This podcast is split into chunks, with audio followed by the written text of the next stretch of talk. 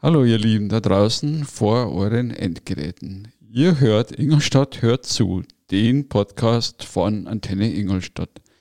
Ja, warum solltet ihr Ingolstadt hört zu hören? Was ist unsere Mission? Wir wollen Menschen mit ihrer persönlichen Geschichte sicht- und hörbar machen. Ihr werdet Menschen hören mit ihrem Bezug und ihrem Wunsch für die Stadt. Und wir lieben Musik und daher werdet ihr auch die ein oder andere Lieblingsmusik unserer Gäste hören. Und nun wünsche ich euch viel Spaß beim Zuhören.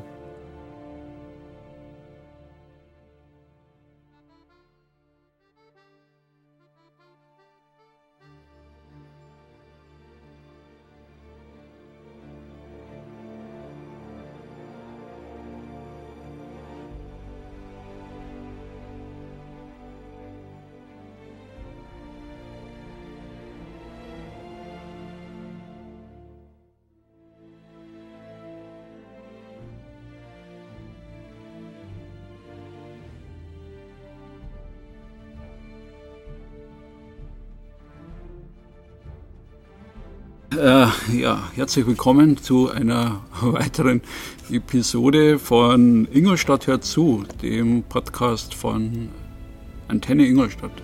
Und heute ein ja, Kulturtausendsasser, haben wir mal gemerkt. äh, bekannt in Ingolstadt und trotzdem erstmal herzlich willkommen, Francesca. Vielen Dank für die Einladung, Alfred. Hat mich sehr gefreut ähm, für die Anfrage. Genau. Francesca Pane in Ingolstadt keine ganz unbekannte und trotzdem, glaube ich, als Mensch kennt man dich vielleicht doch noch nicht so alle, vielleicht wie ich, wir haben ein bisschen zusammengearbeitet.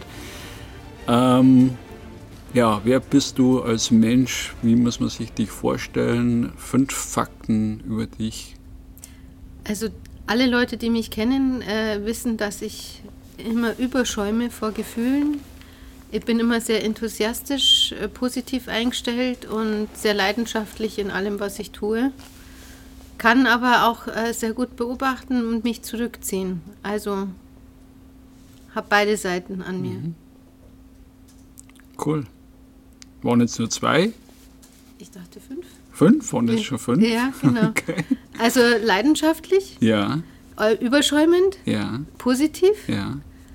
Ähm, genau, aber auch zurücknehmend und beobachtend. Also Cool. ich beobachte sehr gerne, das hängt auch mit meinem Beruf zusammen, äh, Menschen.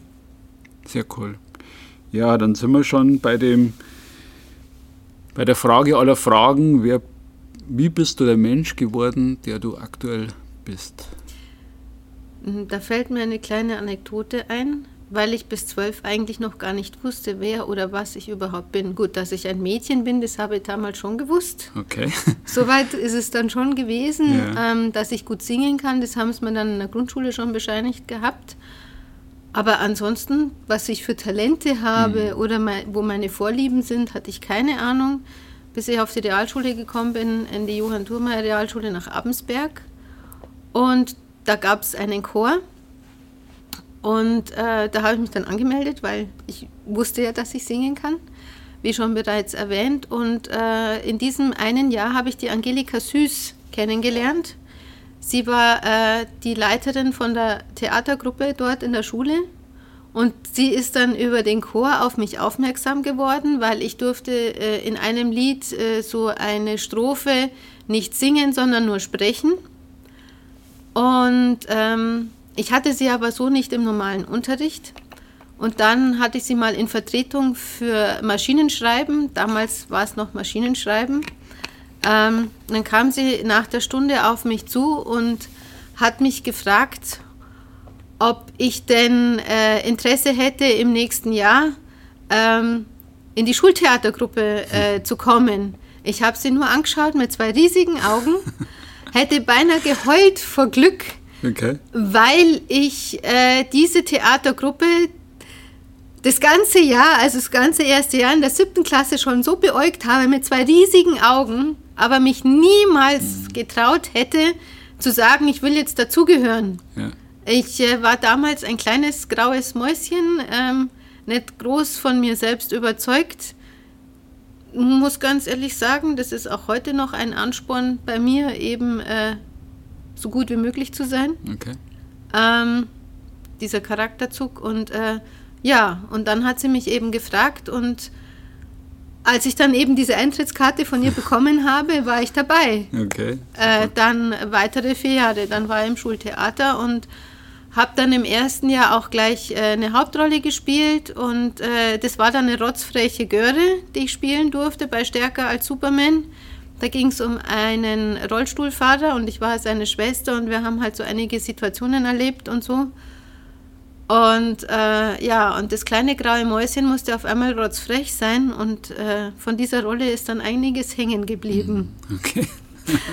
Das war so eine der größten Entwicklungen in meinem Leben. Okay. Von 12 auf 13, ja. Ja. Genau.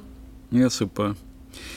Ähm, ja, da bringen mich ein paar äh, Parallelen zum, zur nächsten Frage, weil wenn man Francesca Pane hört, würde man ja erst einmal vermuten, äh, Bezug zu Ingolstadt ist vorhanden oder vielleicht auch nicht vorhanden. Ähm, vielleicht magst du auch was dazu sagen, was ist jetzt dein Bezug zu Ingolstadt? Bist du Ingolstädterin? Ja, Haubensberg haben wir gerade gehört. Ja, ich bin in Ingolstadt geboren, äh, bin mit neun aber dann weggezogen Richtung Münster. Äh, und da war halt die nächste Realschule Abensberg für mich, deswegen Abensberg. Aber ich habe einen Bezug zu Ingolstadt, weil ich ja eben hier geboren bin und dann eben mit Anfang 20 wieder zurückgezogen bin nach Ingolstadt, nach meiner Ausbildung als Schauspielerin. Ähm, muss man ja irgendwo wohnen, ja. Also habe mir dann wieder den Ort ausgesucht, die nächstgrößere Stadt äh, von dem Wohnort, wo meine Mutter gewohnt hat. Also halt in der Nähe von meiner Familie und nicht sonst irgendwo. Ähm, ja, und äh, wenn man meinen Namen hört, hört man auch raus, dass ich Migrationshintergrund habe. Meine Eltern äh, sind beide aus dem gleichen Dorf in Sizilien, das nennt sich Ganji. Und ähm, sind dann eben äh, 1974 im 126er Fiat. Ähm, wer den noch vor Augen kann, weiß es, dass es ein sehr kleines Auto ist, äh, mit einem Dachgepäckträger, der voll beladen war, bis unter den Himmel sozusagen, wie man es halt so kennt aus Okay. den Filmen, war das bei mir eben auch. Und dann sind die damit eben nach Deutschland ausgewandert, äh, eben wegen der Arbeit. Okay, Genau. okay. Jetzt habe ich dich schon angekündigt oder anmoderiert mit Tausendsasser in Ingolstadt. Man kennt dich und äh, du hast ja schon einiges auch probiert oder wir haben uns auch kennengelernt in, in Ingolstadt. Was sollen die Zuhörer denn noch von dir wissen? Was ist dein Bezug zu Ingolstadt? Außer der Arbeit? Oder wegen der Arbeit? Kultur, Kreativität, was du, was dir gerade einfällt. Also Bezug zur Ingolstädter Stadtgeschichte habe ich tatsächlich ähm, sehr stark, weil ähm, ich darf ja seit 2011 äh, fürs Stadtmuseum Stücke schreiben. Okay. Ähm, ich habe damals eins geschrieben ähm, äh, für den Barocksaal, da hängen ja so schöne Bilder. Und äh, habe dann ein Stück geschrieben äh, mit dem Titel Wer ist dieser Mann? Und da ging es eben um diesen Jesuitenpater, den man da so sieht, äh, um das Geheimnis zu lüften, wer das dann letztendlich war.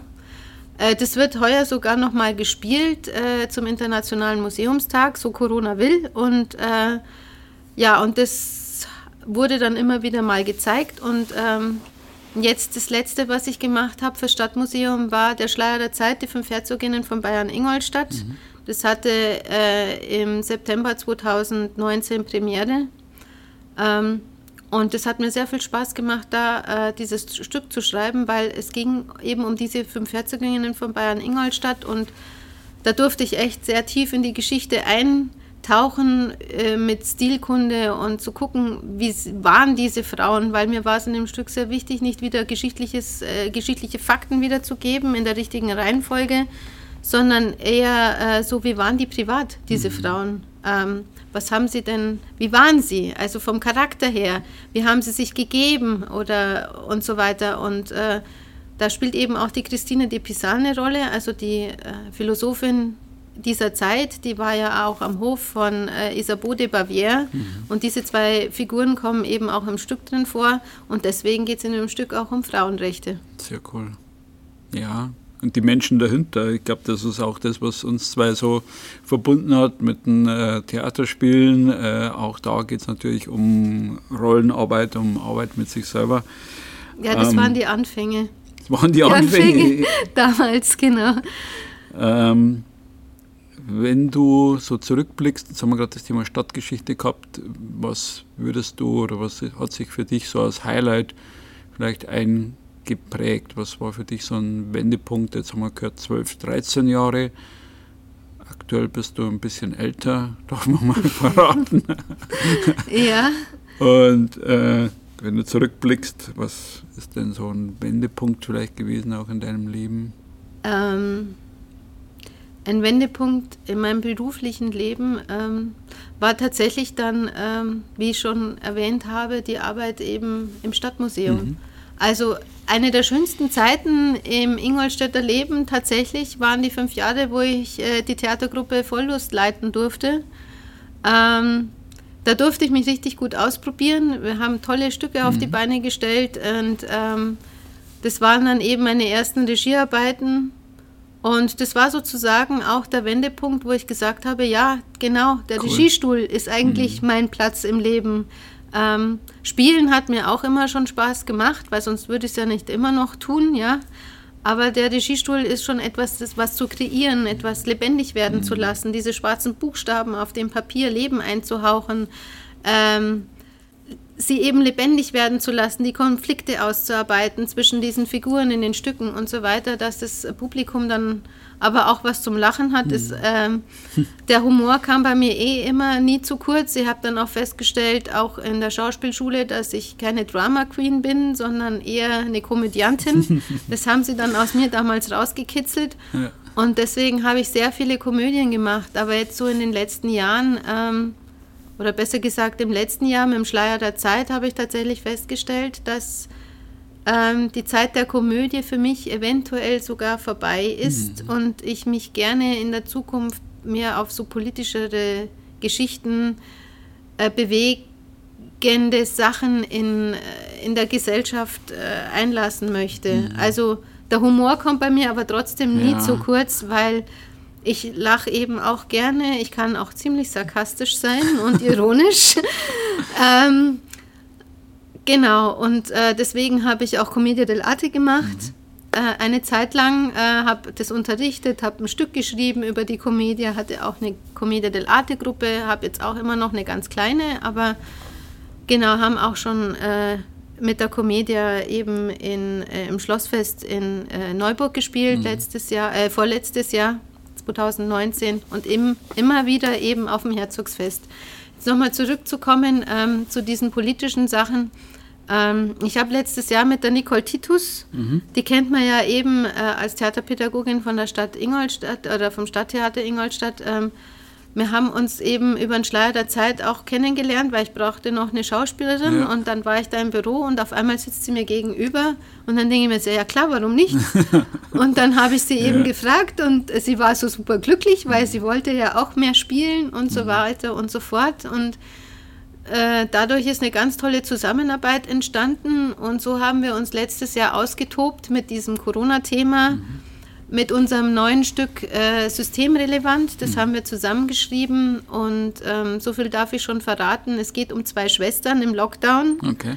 Ähm, so stand um Mai 2020, mhm. ähm, wie es damals war. Teilweise haben wir uns vielleicht überlegt, dass wir es ein bisschen aktualisieren.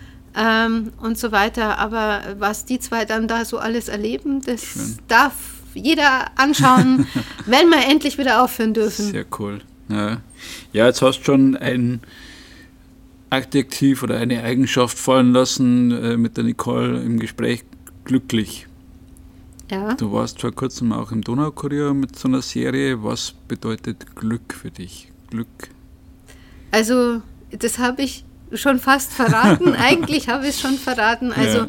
Glück ist für mich, ähm, wenn ich unbeschwert leben darf mhm. oder dürfte, sage ich jetzt mal. Ähm, wenn man unbeschwert ist, äh, wenn man seinem Beruf nachgehen darf mhm. und seiner Leidenschaft, äh, wenn man kreieren darf, wenn man fantasievoll sein darf. Äh, äh ich muss auch, äh, jetzt darf ich tatsächlich mal ein bisschen was über private Sachen sagen. Glück ist für mich auch, wenn ich was mit meinen Händen schaffe. Ja.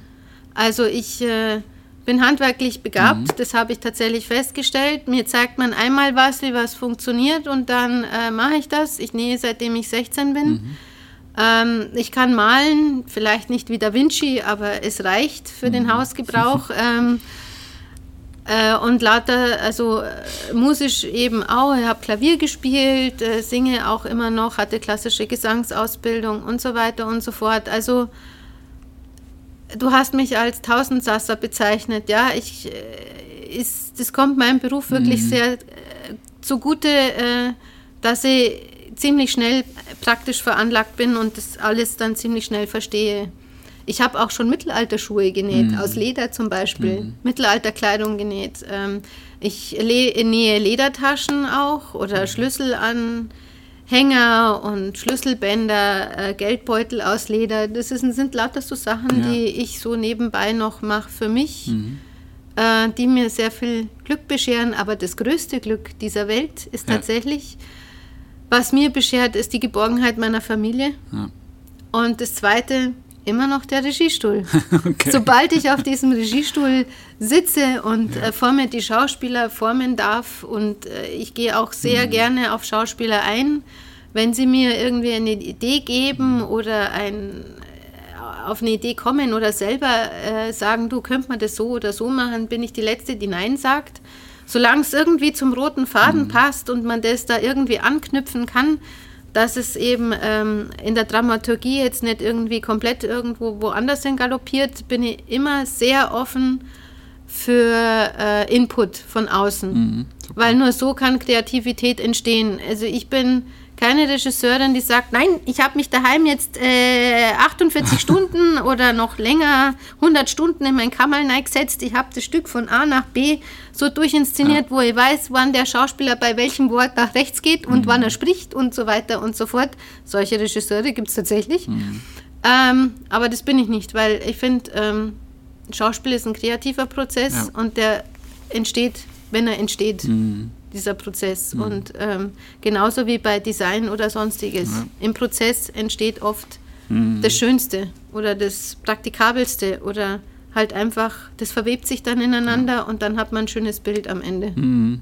Ja, und auch, glaube ich, da weiß man vielleicht am Anfang noch gar nicht, was entsteht, sondern es kann sich auch verändern. Es wird sich vielleicht auch verändern. Genau. Und es ist gut so und es ist ein ja, was man heutzutage auch, was du eben gerade beschreibst, mit dem, mit dem selbermachen, was man heutzutage wieder als Purpose oder sinnstiftende Arbeit äh, proklamiert. Der Prozess bei dir ist was von Anfang bis Ende. Und das ist das, was man in der Arbeitsteiligkeit mit, mit Taylorismus und Industrie ja ähm, verlernt haben oder abtrainiert haben, praktisch, dass wir immer arbeitsteiliger werden und dass man dann das, den Blick für das große Ganze ja verliert ja, und man weiß, was war denn eigentlich mein, mein Beitrag letztendlich für ein Auto zum Beispiel in Ingolstadt. Also mhm. Sehr, sehr anders und jetzt wieder die andere Entwicklung eben zum Machen. das, glaube ich, ähm, tut uns allen gut als, als Gesellschaft, damit wir wieder merken, was eigentlich unser unser ureigentliches Thema ist. Ähm, so 2021 sind wir jetzt, du hast mhm. gesagt 2020 war euer erstes äh, Zusammentreffen mit der Nicole. Was wünschst du dir denn? Du hast gesagt, hoffentlich wieder spielen dürfen mhm. für 2021. Wie könnte es denn jetzt für dich speziell, für deine Familie, für die Stadt weitergehen? Du meinst jetzt die Stadt jetzt hier in Ingolstadt, wie sich jetzt das hier in der Stadt weiterentwickeln Was könnte? Du für Wünsche hast oder nur für dich? Also, also ich würde mir echt mal wieder wünschen, einfach mal verreisen zu dürfen, mhm. ohne irgendwelche schlechten Gedanken oder schlechten Gewissen mhm.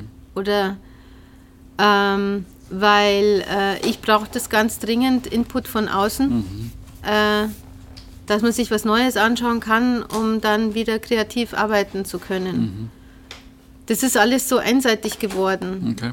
Also ich finde auch die Tendenzen in der Gesellschaft, da wo es sich jetzt hinentwickelt, äh, sehr problematisch, vor allem für kreative Prozesse. Okay. Ähm, manchmal habe ich das Gefühl, äh, dass die Menschen verlernt haben zu differenzieren. Mhm. Ich habe das Gefühl, es gibt nur noch schwarz oder weiß. Die Grautöne sind mir abhanden gekommen. Und sobald man nicht irgendwie schwarz oder weiß ist, ist man gleich irgendwie, wird man in eine Ecke gestellt, was eigentlich total blödsinnig ist. Ähm, das hat man jetzt bei Hashtag alles dicht machen jetzt vor kurzem gesehen und ähm, ich muss ganz ehrlich sagen, wer so gegen Schauspieler wettert, ja, der hat das einfach nicht verstanden, was die eigentlich sagen wollten.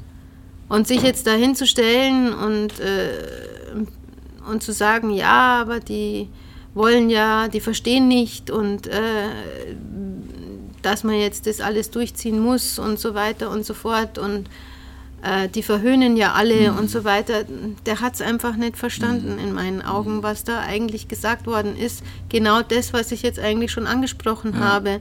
Es gibt so, ähm, da fällt mir nur das eine Video ein von der einen Schauspielerin, die sagt, ja, ich bleibe zu Hause, kann mir alles bestellen. Wenn aber dann die Leute am Wochenende in ihren kleinen Wohnungen in den Park gehen und äh, dann filme ich das alles und schwärze die an, weil die sind ja so egoistisch. Und dann Ja. denke ich immer so, wo ist der Egoismus letzt, letztendlich? Bei ihr, weil sie ja so gut situiert ist und einen Garten hat und was weiß ich nicht alles. Ja. Oder bei den Leuten, die in einer äh, zu viert in einer 70 Quadratmeter Wohnung in einem Wohnsilo wohnen und auch mal frische Luft und ein bisschen Grün um sich herum Ja. brauchen. Äh, wo ist denn da jetzt der Egoismus? Ja. Also das ist das, was äh, ich dann äh, für mich dann angefangen habe und dass man dir auch so auf die draufdrischt und so weiter. Ähm, das finde ich, dachte, wir haben hier eine gewisse Meinungsfreiheit in Deutschland und genau die wird jetzt mittlerweile, darf man sich gar nicht mehr äußern in gewissen Themen, weil dann heißt er wieder, ja, dir sind ja alle wurscht, du willst ja, äh, äh, dir macht es nichts aus und, Ja. und so weiter und so fort. Und äh, ja, genau, du gibst nicht auf andere Acht.